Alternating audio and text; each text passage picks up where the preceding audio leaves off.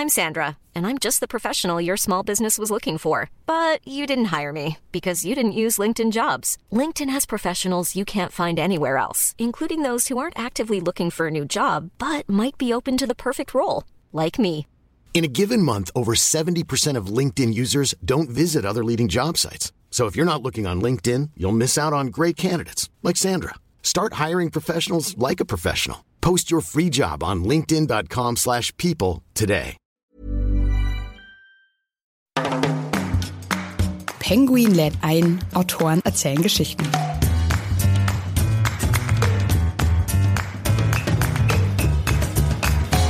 Ich glaube, dass das ja auch der Mehrwert ist an dem Marketing und an der Vermarktung. Also man kauft das Buch, man liest es, aber in dem Moment, wenn man dann eben diese Besonderheiten hat, diese Momente hat, daran erinnert man sich später. Das bleibt und das sind ja auch die Gefühle, die wir ja beim, beim Schreiben auch gerne hervorrufen. Und wenn das dann in der Lesung und im Marketing wieder aufgegriffen wird, das ist natürlich ganz, ganz toll. Hallo und herzlich willkommen bei Penguin lädt ein, Autoren erzählen Geschichten. Ich bin Laura Reichert und ich arbeite bei der Verlagsgruppe Random House. In jeder Folge lernen wir gemeinsam spannende Autorinnen und Autoren und natürlich ihre Bücher kennen. Schön, dass ihr dabei seid. In dieser Folge haben wir was ganz Besonderes vor, denn zum ersten Mal haben wir einen Podcast live bei einer unserer Veranstaltungen aufgenommen, nämlich bei unserem Lesefestival Lit Love.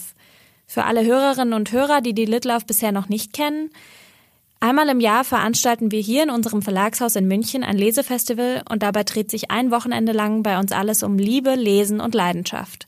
Unsere Besucherinnen und Besucher haben dabei die Gelegenheit, 20 nationale und internationale Autorinnen hautnah bei Lesungen, Talks, Workshops und Meet and Greets zu erleben. Also ein ganz tolles Event, sowohl für die Leserinnen und Leser, für unsere Autorinnen und Autoren und auch für uns vom Verlag. Im Gespräch bei mir zu Gast sind unsere beiden Penguin-Autorinnen Maria Nicolai und Persephone Hases. Maria Nicolai war letztes Jahr bereits als Autorin bei der Litlauf zu Gast und hat damals ihren ersten Bestseller Die Schokoladenvilla vorgestellt. Gerade ist bei Penguin Teil 2 der Familiensaga Die Schokoladenvilla Goldene Jahre erschienen. Persephone Hases ist Debütautorin und in diesem Jahr zum ersten Mal als Autorin bei der Litlauf dabei. Sie stellt hier ihren Roman Ein Sommer voller Himbeereis vor. Wir sprechen unter anderem über die Sinnlichkeit in ihren Romanen, die unterschiedlichen Zeitebenen und den Kontakt zu ihren Leserinnen und Lesern.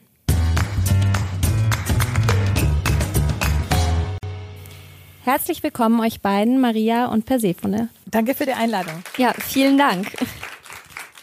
Ja, Maria, wie ich schon gesagt habe, du warst letztes Jahr schon bei der Litlauf dabei mit dem ersten Teil der Schokoladenvilla-Saga. Vielleicht kannst du uns noch mal kurz deine Eindrücke und Erlebnisse aus dem letzten Jahr beschreiben. Wie hast du es erlebt? Ja, also mich hat es natürlich neudeutsch ziemlich geflasht alles. Ich kam hier an und alles toll geschmückt jede Menge Leserinnen und Leser da, was ich so ganz besonders schön finde, eben diesen Kontakt, aber eben auch die anderen Autoren und Autorinnen, auch internationale, was vor allem im Backstage-Bereich für uns natürlich dann auch ganz besonders spannend war. Und wir sind auch wirklich ins Gespräch gekommen. Das war richtig schön. Und ich meine, uns bringt natürlich hier auch das Medium Buch zusammen, in jeder Form, je nachdem, wie jemand gerne liest. Und ich finde es unheimlich schön, man hat so viel gehört, irgendwie, ja, Bücher, Verkäufe gehen zurück und alles. Und dann erlebt man doch so einen unheimlichen Aufwind, so eine unheimliche Thermik für die Bücher. Und das spürt man einfach, dass Lesen viel mehr ist und die Bücher viel mehr sind, als jetzt nur Buchstaben in Bilder umzusetzen. Das sind, das sind einfach Kopfkino und Auszeiten für einen selber. Und genau das hat man da gespürt. Und dieser direkte Kontakt, die Atmosphäre war einmalig.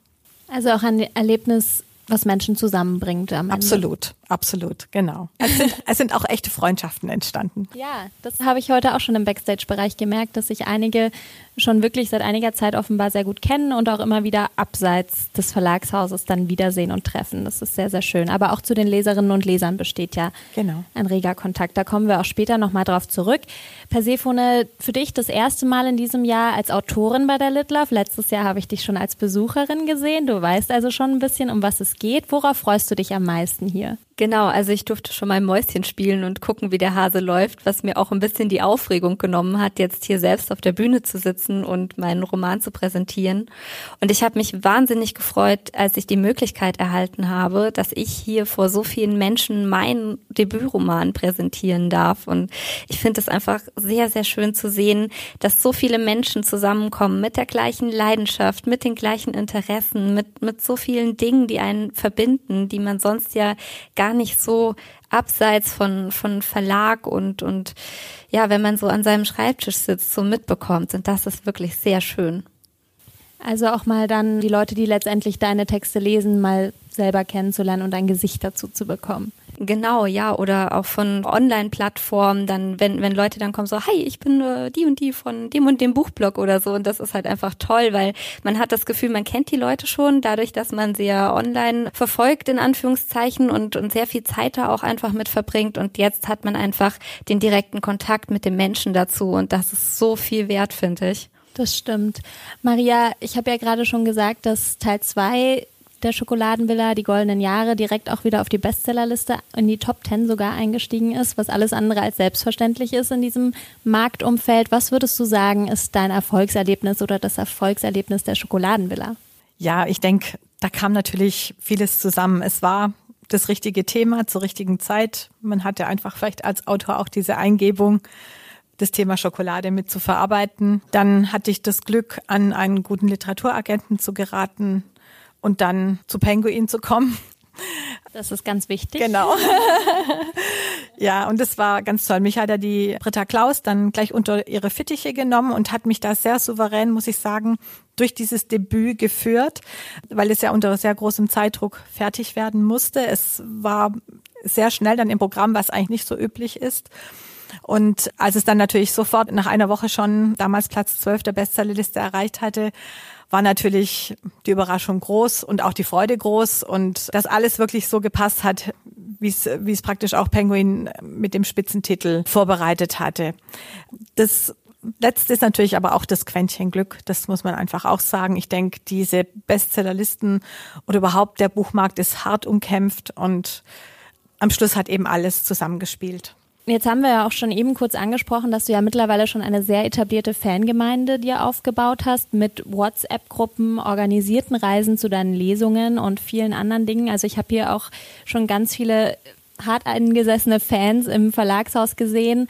Kannst du vielleicht ein bisschen kurz beschreiben, wie diese ganz besondere Dynamik in deiner Leserschaft so ist? Also ich nehme die schon als etwas sehr Besonderes wahr und wie du dich auch mit deinen Leserinnen austauschst. Ja, also es gibt natürlich ist Facebook und Instagram sind so die Hauptkanäle. Ein bisschen läuft noch die Homepage mit, aber das ist, glaube ich, eher so ein Informationsmedium inzwischen.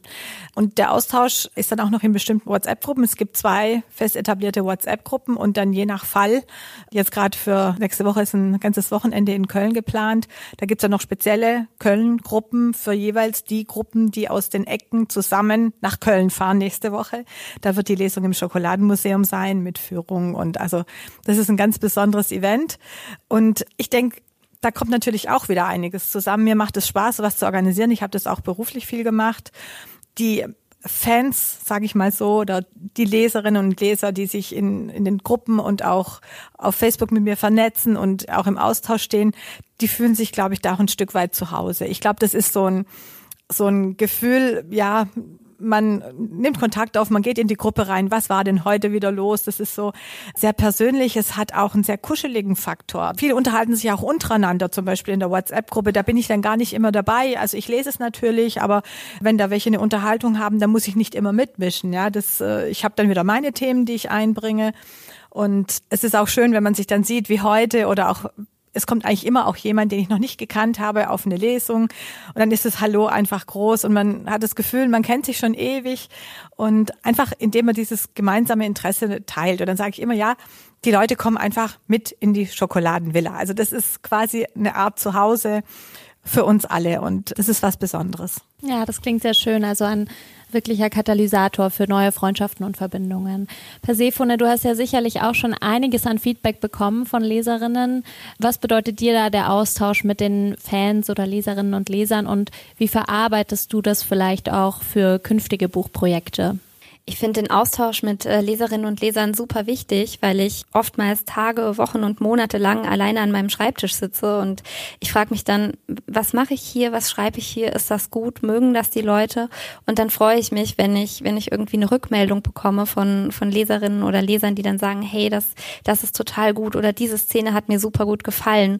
Und das hilft mir dann auch, wenn ich, wenn ich weiterarbeite und weiterschreibe, weil ich dann weiß, aha, in diese Richtung sollte es gehen, das, das finden die Leute interessant interessant, da haben sie Spaß dran. Oder ich merke dann auch, hm, okay, also das hat jetzt nicht so gut funktioniert, auch in Ordnung. Und und ich sehe aber auch ganz oft diese diese vielen Facetten, also was der eine gut findet, findet der andere nicht gut und umgekehrt. Und dann denke ich mir auch, aha, oder so hat das jemand aufgenommen. Oder oh, spannend, so habe ich mir das gar nicht gedacht. Und das ist einfach schön, dieses dieses komplexe zu entdecken und und einfach auch diese Fanverbindungen und und Leserinnen und Leserverbindungen zu haben. Das kennst du bestimmt bestimmt auch, Maria, wenn man, wenn man sich dann einfach trifft und dann austauschen kann und dann auch dieses Wiedersehen eben etabliert. Das merke ich jetzt auch. Also jetzt von, von Frankfurt hin zu jetzt haben sich einfach so Freundschaften auch entwickelt, wo man dann sagen kann, hey, das ist schön, diese Leute wiederzusehen und zu treffen. Ja, sehr schön. Also Buch-Communities zum Beispiel. Wir hatten eben schon mal kurz über diese ganze Online-Welt gesprochen, wie Lovely Books zum Beispiel. Das sind ja auch wirklich tolle Plattformen, um sich da auszutauschen und seine Leserinnen und Leser besser kennenzulernen. Du hast ja dann direkt zu deinem Debüt schon eine eigene Leserunde moderiert. Maria, das hattest du bei Teil 1 der Schokoladenvilla auch gemacht. Was hast du da für Erfahrungen gemacht? Also erstmal war ich total überrascht, dass sich so wahnsinnig viele Menschen für meinen Debütroman beworben haben und mit so lustigen Eisgeschichten. Also ich musste wirklich häufig lachen und, und teilweise auch hatte ich so, ein, so einen Gänsehautmoment oder einen Eismoment, weil das einfach so so schöne Sachen waren, die die Leute geschrieben haben. Das war das war schon mal das erste Schöne zu sehen. Und dann fand ich es sehr spannend. Also ich habe mir dann auch ein paar Fragen überlegt, auch in unterschiedliche Richtungen. Einmal inhaltlich, dann habe ich mir auch überlegt, so wie war die Rezeption bei den Lesern.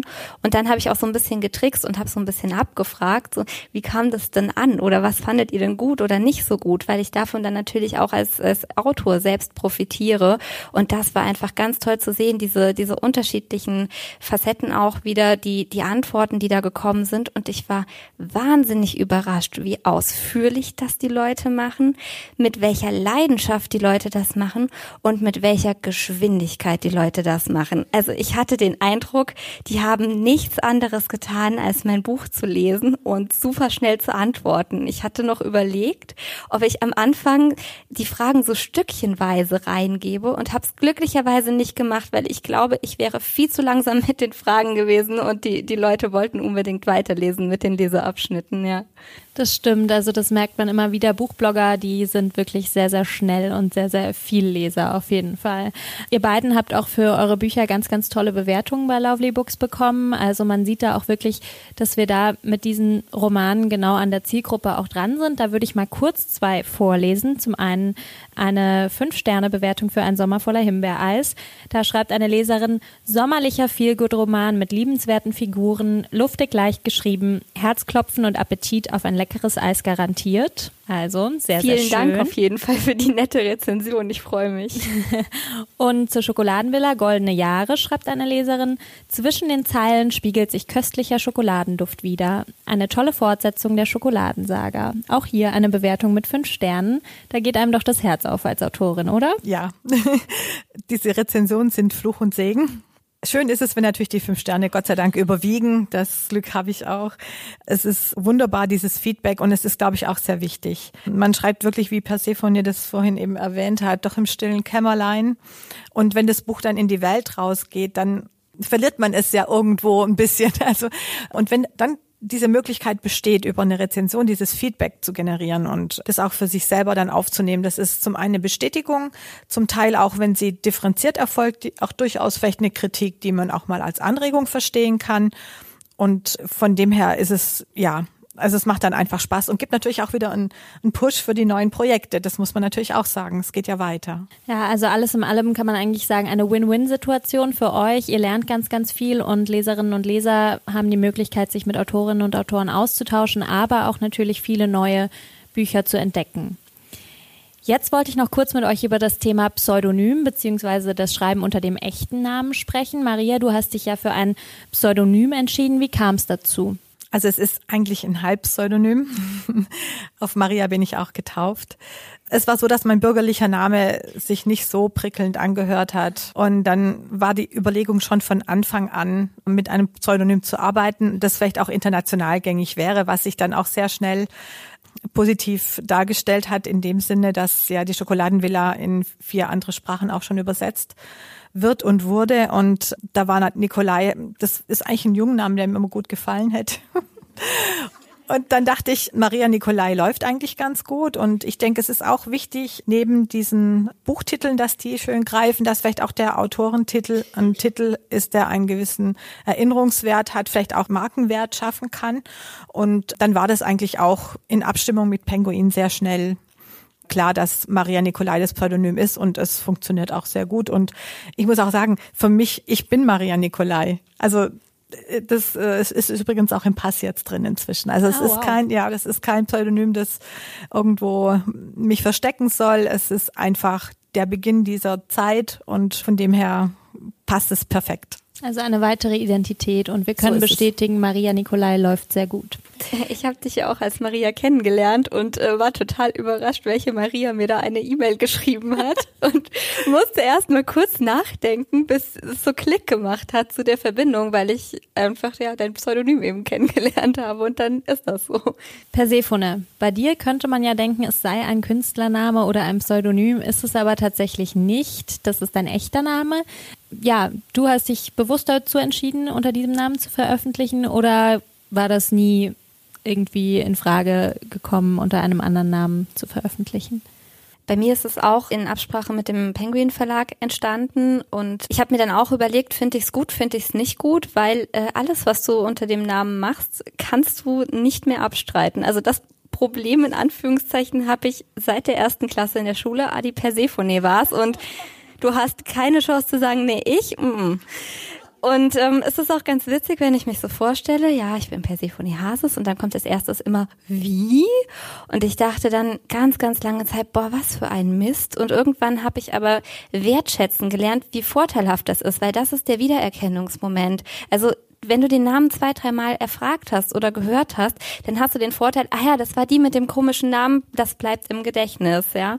Und ich finde das auch ganz lustig, wenn ich, wenn ich mich irgendwo vorstelle und dann kommt irgendwie so, ja, das ist doch mein Künstlername. Und dann sage ich immer, nein, mein Künstlername ist äh, sehr einfach. Also ich schreibe noch kleine Kurzgeschichten und dann sage ich immer, mein Künstlername ist Hannah Sommer und das glaubt mir kein Mensch. Okay, also bei dir eher in die umgekehrte Richtung. Jetzt wollen wir auch endlich mal über eure beiden Romane sprechen oder über eure Bücher sprechen.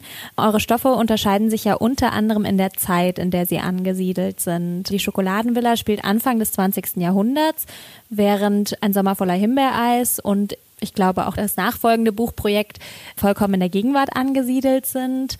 Was macht für euch den Reiz der jeweiligen Zeit aus, um darüber zu schreiben, Maria? Vielleicht möchtest du anfangen.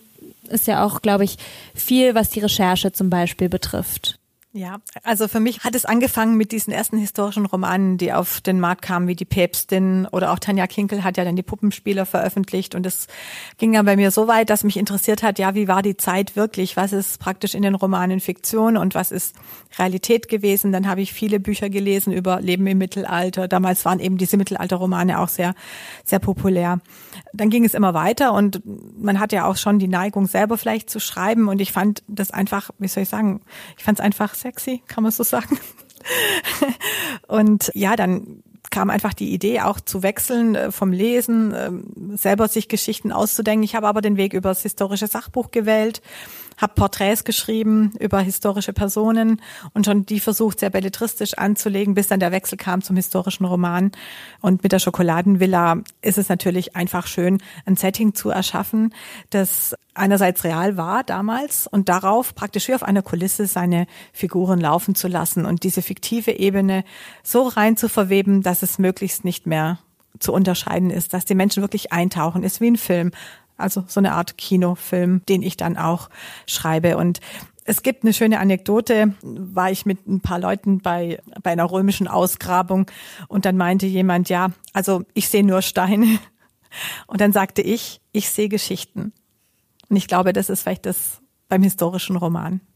Und das ist auch das, was du den Leuten dann eigentlich vermitteln kannst. Ganz genau, genau. Also das ist eine Art, sich äh, der Geschichte zu nähern, einzutauchen, indem man es praktisch wirklich so äh, so nacherzählt, dass man sich reinversetzt fühlt und dass es einfach lebendig wird, dass die Vergangenheit den Sprung schafft, ein Stück weit uns zu begleiten, jetzt auch heute an so einem Leseabend oder auf ein paar Tage, Wochen, je nachdem, wie schnell man liest.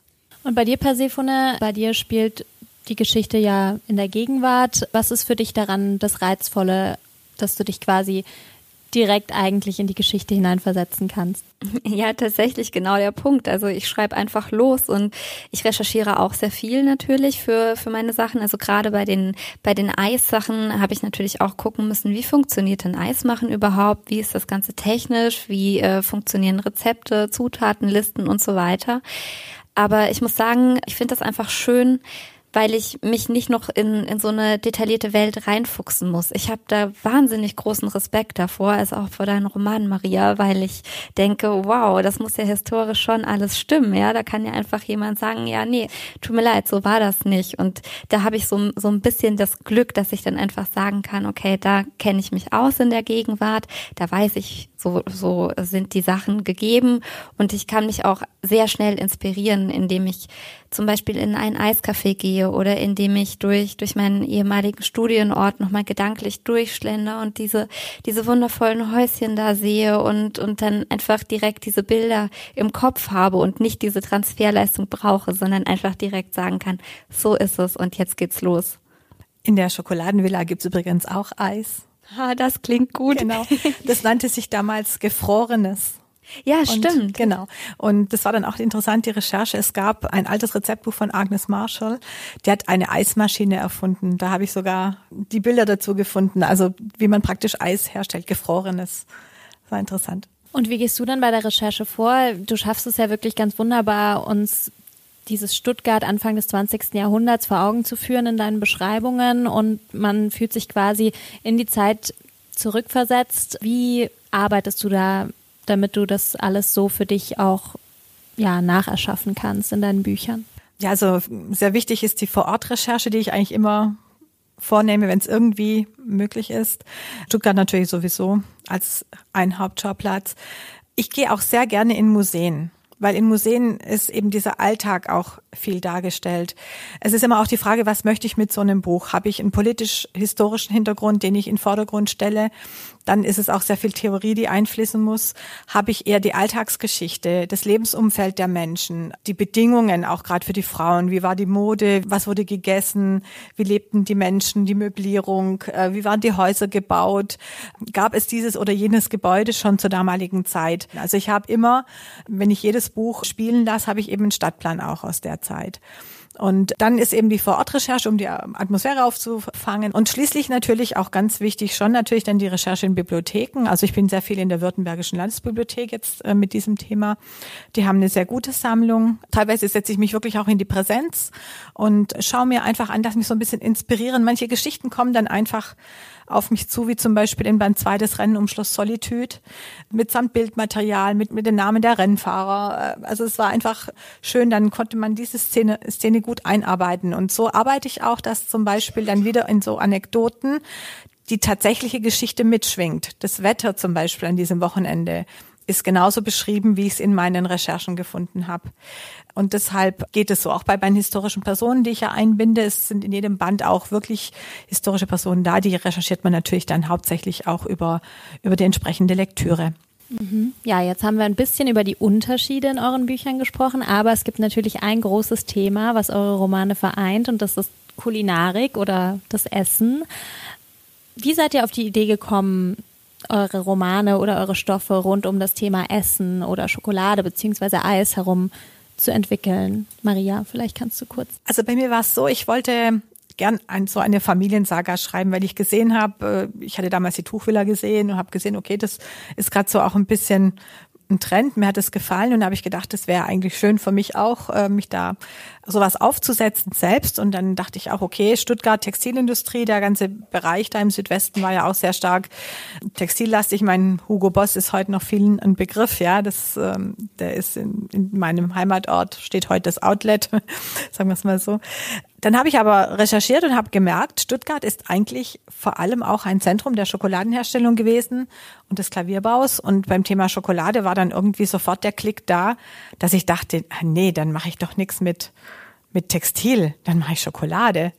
Und es ist zum Beispiel so, dass die Firmen SZ, Waldbau mit den Katzenzungen, Moserot, Firmen, die auch heute noch am Markt präsent sind, auch wenn sie auch aus anderen Städten kommen, die hatten damals alle ihren Sitz in Stuttgart. Und damit war eigentlich die Idee schon geboren. Okay, also du hast das quasi die Hauptstadt Deutschlands der Schokolade wiederentdeckt sozusagen. So, ja, also eine der früheren Hauptstädte, genau, genau. Und bei dir, Persephone, wie kam es zu dem Thema Eis in deinem Roman? Ich hatte meine Protagonistin Pauline und Pauline liebt Himbeereis, so wie ich auch. Und dann habe ich irgendwann gedacht, hey, wenn die so gerne Eis mag, warum macht die das denn nicht selber? Und damit war dann die Idee geboren, dass sie ein kleines Eiscafé hat. Und ich habe dann angefangen, so ein bisschen zu recherchieren und habe das auch im Sommer sehr gerne genutzt für Schreibpausen und kann das wärmstens empfehlen und habe dann überlegt, okay, ey, das, das Thema Eis, das finde ich so spannend und habe dann gedacht, aber wie kann ich das dem Leser denn vermitteln? Weil irgendwie nur die Sorten aufzählen, das ist langweilig. Da, da hat man, da hat man keinen Spaß dran, keine Freude. Und dann habe ich mir gedacht, okay, ich möchte das atmosphärischer machen und bin auf die Idee gekommen mit diesen Übertragungsmomenten, dass ich dann die Leute immer irgendwohin mitnehme und entführen kann, wenn sie dann ein bestimmtes Eis essen oder diese Zimtwaffeln dann zum Beispiel von Florence, der besten Freundin, die die sie dann nach Paris mitnehmen oder das Traubensorbet, das dann eben in die Weinberge in Burgund entführt. Und da war ich dann auch so ein bisschen bei der, bei der Recherche viel mit Bildern tatsächlich unterwegs, weil ich ja sehr bildhaft schreibe und habe mir dann immer überlegt, okay, welches Bild würde ich denn jetzt so spontan mit diesem Eis verbinden? Und so kam dann eben diese ganze Eisleidenschaft und diese, diese ganze Freude damit rein, ja. Du hast gerade schon ein wichtiges Thema angesprochen, nämlich, dass man das Thema Kulinarik auch sehr, sehr gut nutzen kann, um Atmosphäre im Roman zu entwickeln. Das hat dir also auch sehr dabei geholfen, diese Sinnlichkeit. Ja, genau. Also das war super wichtig. Ich wollte einen Roman schreiben, den die Leser und Leserinnen in die Hand nehmen und dann wirklich so aus ihrer Alltagswelt entfliehen können. Also einfach weg vom Sofa sozusagen. Und ich habe mir dann auch überlegt, okay, was sind denn so Sehnsuchtsorte? Wo möchte man denn gerne hin? Und ich selber mag das auch sehr gerne bei Romanen, dieses, dieses Träumen können, dieses einfach mal ein, zwei Stunden aus der Alltagswelt abschalten können und sagen können, boah, ja, nee, es interessiert mich jetzt nicht, weiß nicht, wie meine Küche aussieht, sondern ich gehe jetzt träumen. Und das fand ich so toll. Und das geht mir auch tatsächlich beim Schreiben so. Also wenn ich schreibe, ich bin weg. Maria, auch bei dir ist es wahrscheinlich der Fall, dass das ganze Thema Schokolade und diese tollen Rezepte, das hilft einfach unheimlich, eine bestimmte Stimmung zu kreieren. Also ich muss auch sagen, jedes Mal, wenn ich in den Roman gelesen habe, hat man eben sofort Lust bekommen, ein Stück Schokolade zu essen und man dachte sich nicht schon wieder. Wie nutzt du das? Als meine Mutter das Buch Die Schokoladenvilla 1 gelesen hat, habe ich sie gefragt, auf welcher Seite sie denn an den Kühlschrank gegangen ist. Also es war auf Seite 8. Also es ist Aber so, die dass die ersten vier Seiten sind ja Imprint genau. und genau. Ja, es ist schon so dieses Thema wie bei dir das Himbeereis oder überhaupt das Eis und die verschiedenen Sorten an sich. Ähm, so zieht auch die Schokolade sich ähm, durch die Romane durch. Das ist ein Thema, das immer wiederkehrt und in verschiedener Art wiederkehrt. Wir haben ja die Herkunft der Kakaobohnen, wir haben da dieses bisschen Kolonial, äh, wir haben die, äh, die Entwicklung der Schokoladenherstellung, wir haben die Produktion an sich in der jeweiligen richtigen Zeit. Und dann haben wir natürlich am Schluss das, das fertige Produkt und auch ähm, den Verkauf, die Darstellung, die Werbung, wie bringt man es an den Mann, wie wirkt es auf jemand, ähm, die Rezeptentwicklung, die ja im Buch auch immer stattfindet und immer im Kopf natürlich auch. Und das ist natürlich was, was so ein Roman gut durchträgt. Und Schokolade hat natürlich auch einen sehr sinnlichen Aspekt, das muss man auch sagen, der erste Band ist den Verführungen, dieser Welt gewidmet und ähm, genauso ist Schokolade auch. Es ist ein kleines Stück Verführung und es ist auch, was man sich auch so gönnt. Und ich denke, deswegen ist es, wenn zwischen den Zeilen die Schokolade einfach zu schmecken ist, dann haben wir es richtig gemacht. Ja, ganz genau. Also ich habe das tatsächlich mit den Himbeereis-Momenten so gemacht, auf einer ein ähm, bisschen anderen Ebene. Ich habe mir dann immer überlegt, so, wenn jemand Himbeereis isst in dem Roman, dann passiert irgendeine Schlüsselszene oder ein Kernmoment und hab dann mit diesem Element gespielt, so wie du eben mit dieser Schokolade von der Entwicklung bis zur Werbung. Und ich habe dann eben beispielsweise das erste Kennenlernen, da taucht tatsächlich sehr versteckt das Himbeereis auf. Und ich habe dann auch gedacht, so aufmerksame Leser wissen dann, oh, da ist Himbeereis, jetzt Achtung, jetzt passiert gleich wieder was. Und hatte da meine wahre Freude. Und äh, schöne Grüße an meinen Deutschlehrer. Also viel Raum zum Interpretieren ist hier gegeben. Also ein wahres literarisches Motiv, was du da entwickelt hast. Ganz genau. okay, in ähm, sehr engem Zusammenhang mit diesem Thema Kulinarik, also Schokolade beziehungsweise dem Eis, stehen ja auch die Jahreszeiten, um die herum die Geschichten angesiedelt sind. Also die Schokoladenvilla erstreckt sich zwar über verschiedene Jahreszeiten hinweg, aber ist ja doch ein bisschen verstärkt im Herbst und im Winter angesiedelt und ein Sommer voller Himbeereis, wie der Titel schon sagt, ein Sommerroman. Wie kam es dazu? Handelt es sich dabei um eure Lieblingsjahreszeiten oder wie seid ihr darauf gekommen, dass es ausgerechnet diese Jahreszeit sein muss? Oder kam das eher durch das jeweilige Essen dann logischerweise? Also bei mir ist es tatsächlich so, ich finde, jede Jahreszeit hat ihre Besonderheiten und die Eigenheiten und, und das, womit man auch spielen kann. Also gerade bei, bei Eis war klar, das muss im Sommer spielen, das kann nicht im Winter spielen. Und dann habe ich mir überlegt, dass ich genau das eben zu dem Konflikt von Pauline mache, weil sie hat ja Schwierigkeiten mit den, mit den Einnahmen im Winter, seitdem ihre Oma gestorben ist und sie eben keinen Kuchen mehr zusätzlich verkaufen kann.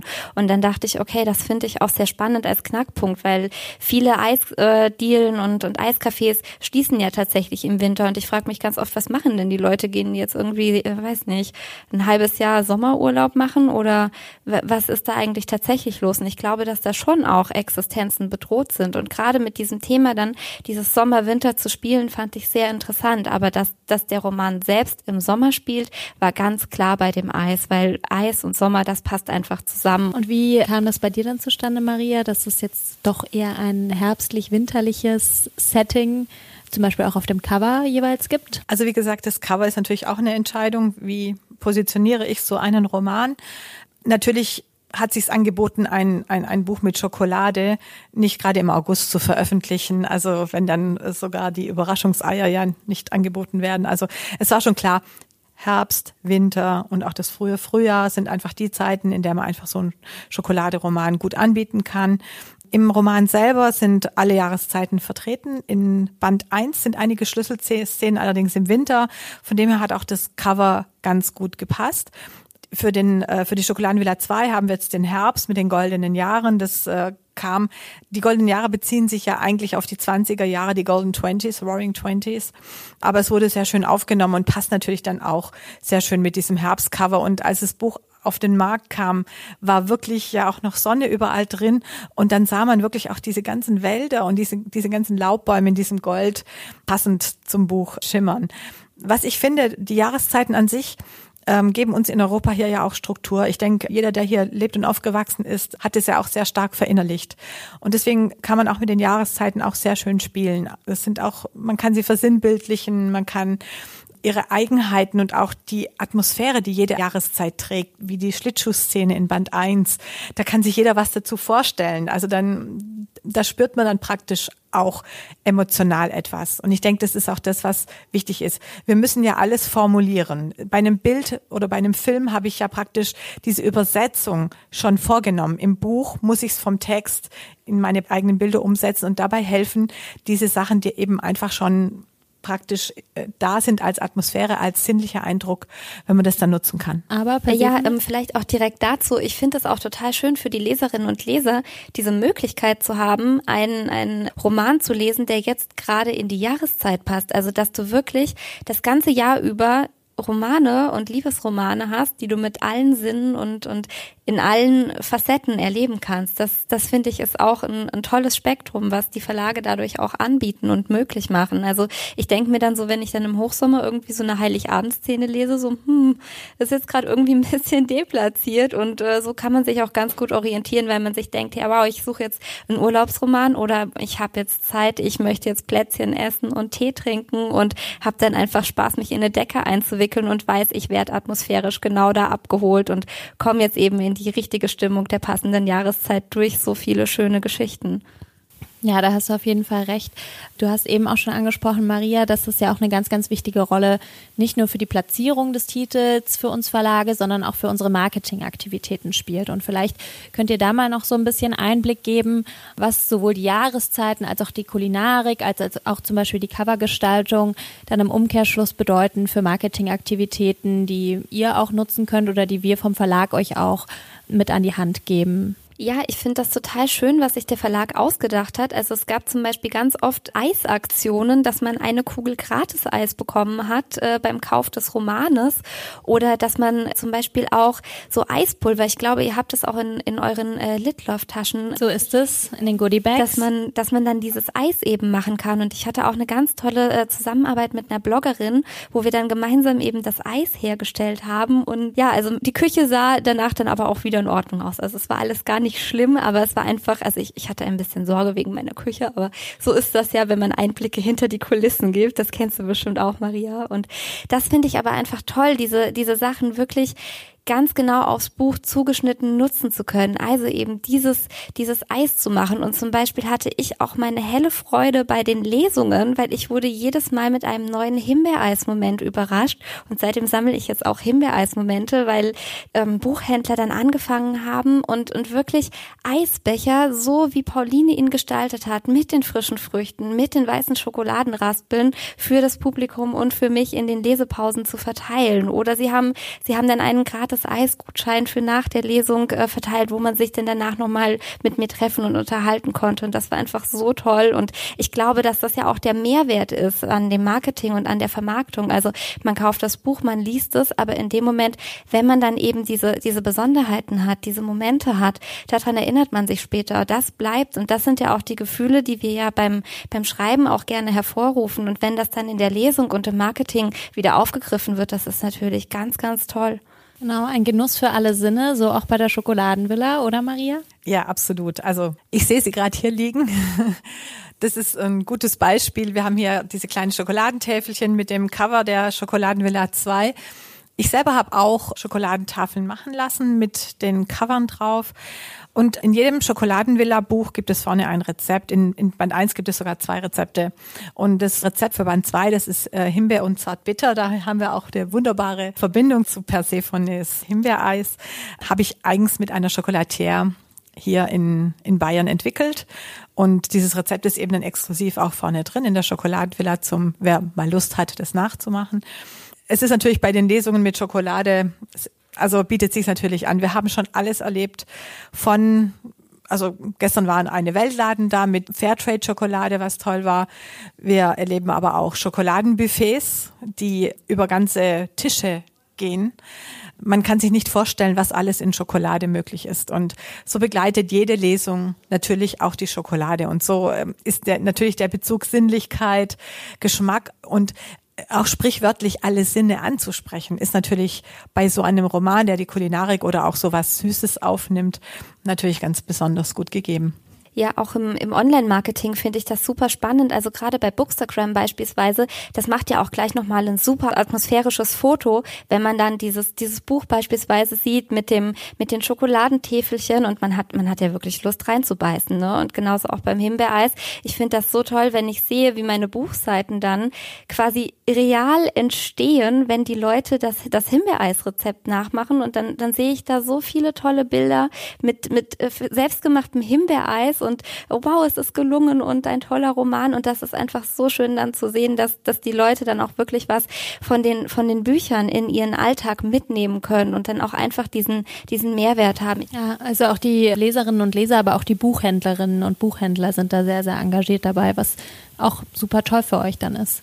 Ja, genau. Und ich hatte gerade vorgestern ein schönes Erlebnis in einer Lesung. Da kam eine junge, ein junges Mädchen eigentlich, stellte sich vor und sagte eben, sie hätte die Pralinen nachgemacht. Und dann hat sie mich kontaktiert über Instagram und mir dann das Foto geschickt von diesen Pralinen. Und das fand ich so reizend und so verbindet einen dann irgendwie sehr schnell sehr viel mehr. Also diese Schokolade macht dann eine ganz schnelle Brücke, auch dass man von diesem Thema, ja, ich, ich bin hier die Autorin und es ist hier der Leser, dass man dann sich dann so in einer gemeinsamen Welt wiederfindet. Ja, man bekommt auch einfach von den, von den Leserinnen und Lesern nochmal was zurück. Das ist echt toll, ja. Sehr schön, also ein, ein regelrechtes Geben und Nehmen. Und wir haben ja auch schon am Anfang gehört, dass ihr auch schon wirklich tolle Beziehungen, Freundschaften sogar aufbauen konntet. Und ich glaube, das ist letztendlich das, was das Lesen und auch diese Lesefestivals, wie wir es hier bei der Litlove erleben, ausmacht, dass äh, Menschen zusammenkommen mit den gleichen Interessen, der gleichen Leidenschaft, der Liebe zum Lesen und darüber hinaus auch was Größeres entsteht. Genau, also was ganz arg schön ist, also es ist für mich ein Mehrklang. Es ist zum einen die Ebene zu, zu den Leserinnen und Lesern, die ist auch bei der Schokoladenvilla, gibt es tatsächlich auch Leser, die, die einen sehr stark verbindet und die einen auch wirklich zusammen mitnimmt, ein Stück die Geschichte entlang, auch seine eigene Geschichte, seine Lebensgeschichte weiter. Und dann hat man aber auch mit anderen Autoren und Autorinnen kommt man in Kontakt und das ist auch ein unheimlicher Support zum Beispiel. Und die dritte Ebene ist natürlich dann mit, mit, dem, mit der Verlagsebene, dass man einfach spürt, ja, es ist wirklich ein Engagement da. Es ist wirklich, jedes einzelne Buch ist euch wichtig und wertvoll und wir sind auch von euch geschätzt. Und ich denke, das zu spüren, ist so ein Dreiklang, ja, der einfach wirklich sehr, sehr schön klingt. Ja, auf jeden Fall, das stimme ich dir total zu. Und ich finde auch, dass man von solchen Erlebnissen und Momenten dann auch ganz viel mitnimmt und mit nach Hause mitnimmt. Und wenn man dann irgendwie so eine kleine Schreibkrise hat oder irgendwie, weiß nicht, der Plot gerade nicht will oder, oder der Protagonist sich mal wieder selbstständig gemacht hat, obwohl er das nicht soll, dann, dann denkt man sich so, oh Mann, es, es hakt, es klemmt, was mache ich jetzt? Und dann weiß man, da draußen sind so viele Menschen, die freuen sich, die warten, die glauben an, an den Roman und an das Buch und die glauben an dich und die haben Interesse und dann weiß man, dafür mache ich das und deshalb mache ich weiter und deshalb beiße ich mich durch und ich finde, das ist dann auch für mich neben all den tollen Kontakten und diesem Autorentreffen und, und Kollegenmeeting und, und natürlich auch diesem, diesem Verlagskontakt, was alles sehr, sehr schön ist, ist es auch für mich einfach so wichtig, dieses, ich sage jetzt mal so, dieses Leuchten mit nach Hause zu tragen und zu wissen, hey, das, das lohnt sich, was du hier tust. Also beiß dich durch. Also wir nehmen alle ganz, ganz viel Liebe mit von diesem Lesefestival und ich bedanke mich ganz herzlich bei euch beiden für das Gespräch, Maria Nikolai und Persephone Hasis. Sehr gerne. Und euch vielen herzlichen Dank fürs Kommen und fürs Zuhören. Das war Episode 9 der zweiten Staffel. Bei Penguin lädt ein, Autoren erzählen Geschichten. Unsere Sonderfolge von unserem Lesefestival Lit Love in München. Wir haben von Maria Nikolai und Persephone Hases erfahren, wie die sinnliche Atmosphäre in ihre Romane kommt, was der besondere Reiz an den unterschiedlichen Zeitebenen ihrer Bücher ist und was sie am Austausch mit ihren Fans besonders schätzen. Der aktuelle Roman von Maria Nicolai, Die Schokoladenvilla Goldene Jahre und Ein Sommer voller Himbeereis von Persephone Hases sind im Penguin Verlag erschienen. In der nächsten Folge ist der Journalist und Autor Cornelius Polmer bei meiner Kollegin Ann-Kathrin zu Gast. Cornelius Polmer hat sich auf den Spuren Theodor Fontanes, dessen Geburtstag sich im Dezember zum 200. Mal jährt, aufgemacht in die ostdeutsche Provinz und ist dabei Fontanes Wanderungen durch die Mark Brandenburg gefolgt. Er erzählt uns von seinen lustigsten, skurrilen und erhellenden Erlebnissen, Beobachtungen und Begegnungen in seiner Heimat und es wird dabei auch etwas weihnachtlich. Wenn ihr Lob, Kritik, Anmerkungen oder Fragen habt, dann schreibt uns einfach eine Mail an penguin at randomhouse.de. Die Mailadresse findet ihr auch in den Show Notes. Wir freuen uns natürlich auch, wenn ihr uns eine Bewertung hinterlasst. Und jetzt einfach abonnieren und keine Folge mehr verpassen. Egal ob bei iTunes, Spotify, Deezer und überall, wo es Podcasts gibt.